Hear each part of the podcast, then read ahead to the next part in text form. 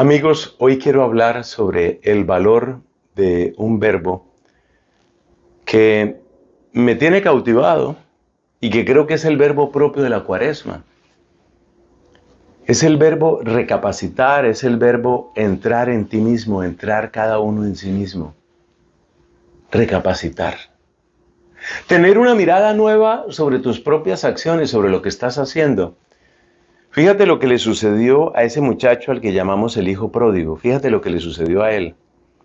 Él recapacitó. ¿Qué es recapacitar? ¿Qué es entrar en sí mismo? Es mirar las cosas desde un ángulo diferente, es dejar la obstinación, el orgullo, es quitarse el velo de la mentira y darse cuenta que el peor negocio que nosotros hemos cometido se llama pecado. Eso es recapacitar. Y eso fue lo que le sucedió a este muchacho. Recapacitar es una gracia, porque recapacitar significa que de alguna manera te levantas por encima de tu propia perspectiva y empiezas a mirar las cosas desde un ángulo que antes no lo veías. Es una gracia, es un regalo de Dios. Que una persona pueda ver su camino, pueda ver su historia desde otro ángulo, ese es un regalazo de Dios. Pero atención, es un regalo que se puede pedir y es un regalo para el que uno se puede preparar.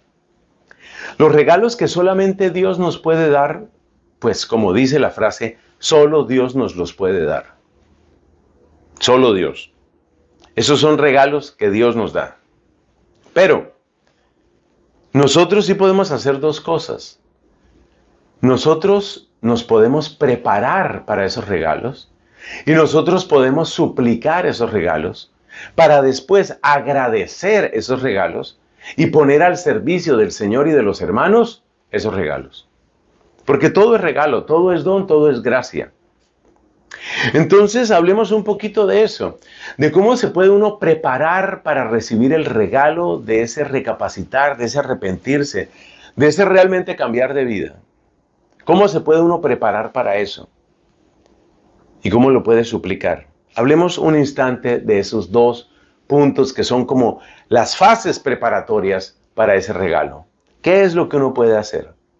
Mira, prepararse para ese regalo es darse cuenta que uno ha cometido errores, que todos hemos cometido errores.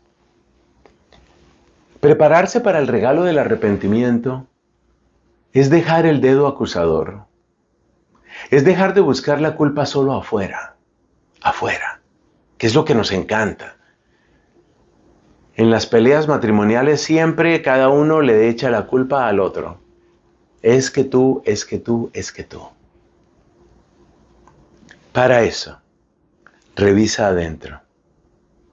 Así te vas preparando para el regalo de un auténtico arrepentimiento, de ese buen recapacitar, de ese encontrar una vida nueva. Para, para eso y recapacita, recapacita. Entonces lo primero es eso, deja de estar buscando solo la responsabilidad afuera. Descubre tu propia responsabilidad. Primer paso.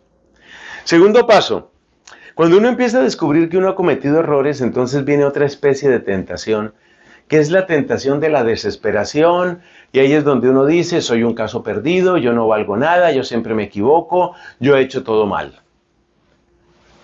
Esto es como un barco que va navegando en aguas muy peligrosas, donde hay rocas, donde hay escollos, donde hay bancos de arena. No caigas tampoco en ese peligro. Si bien es necesario reconocer los propios errores, también es necesario evitar la tentación, porque es una tentación, la tentación de la desesperación, en forma de, ya sabes, autoflagelación, yo no sirvo para nada, siempre hago las cosas mal, a mí siempre me lo habían dicho, nada de eso. Evita esa idea. Muy bien. Entonces, lo primero, reconocer errores. Lo segundo, evitar la desesperación. Ahora ya pasamos a la fase de la súplica. ¿Yo cómo le voy a pedir a Dios? Yo, como se dice popularmente, ¿con qué cara le voy a pedir a Dios? ¿Sabes con qué cara? Con esta cara, con la que tú tienes. Si tú tuvieras la cara limpia, no tendrías que pedirle a Dios que te la limpiara. Si tú tuvieras el corazón sano, no tendrías que pedirle a Dios que te lo sanara. Si no hubiera esas llagas en tu alma, no tendrías que decirle a Dios, sana mis llagas, sáname porque he pegado contra ti. Pero hay una palabra de Cristo que hay que recordar durante toda la cuaresma y esa palabra es, yo no he venido a llamar a los justos, sino a los pecadores para que se arrepientan. Y también dijo Cristo, no necesitan de médico los sanos, sino los enfermos.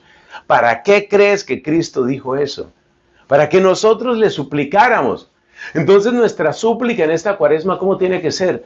Nuestra súplica tiene que ser, Señor, yo soy de aquellos por los que tú viniste.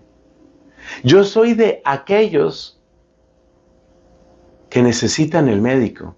Yo soy de aquellos que necesitan redención.